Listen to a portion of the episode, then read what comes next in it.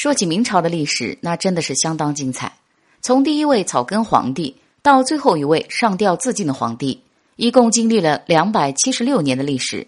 作为我国最后一个由汉人掌权的封建王朝，明朝有着许许多多的经典故事和人物。就拿明朝的太监来说，有两个是最为出名的，一个是郑和，一个是魏忠贤。前者是忠臣，为大明朝六下西洋。拓宽了海上贸易和交流，可以说为明朝的发展做出了很大的贡献。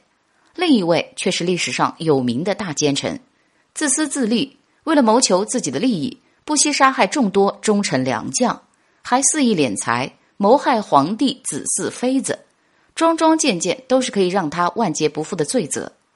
但是奇怪的是，郑和之后，明朝的海外贸易非但没有持续扩大，反而有了海禁的趋势。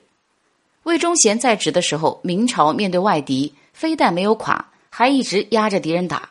可是他一倒台，明朝没多久就败落了。这是为什么呢？都说魏忠贤狼子野心，其实他在的时候，可以说将权力都抓到了自己的手中。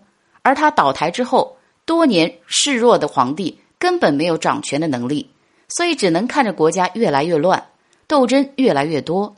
而且魏忠贤能力那么强，为什么在最后被捕的时候没有反抗，只是上谏皇帝不要轻信东林党？这么看，他也不是为了捣毁明朝而作妖的。这样说不是想表达魏忠贤贪污夺权是正确的，只是明朝的这些皇帝们没有看到事情的本质，真正破坏朝政的不是一个贪污的魏忠贤，是已经腐败的政治。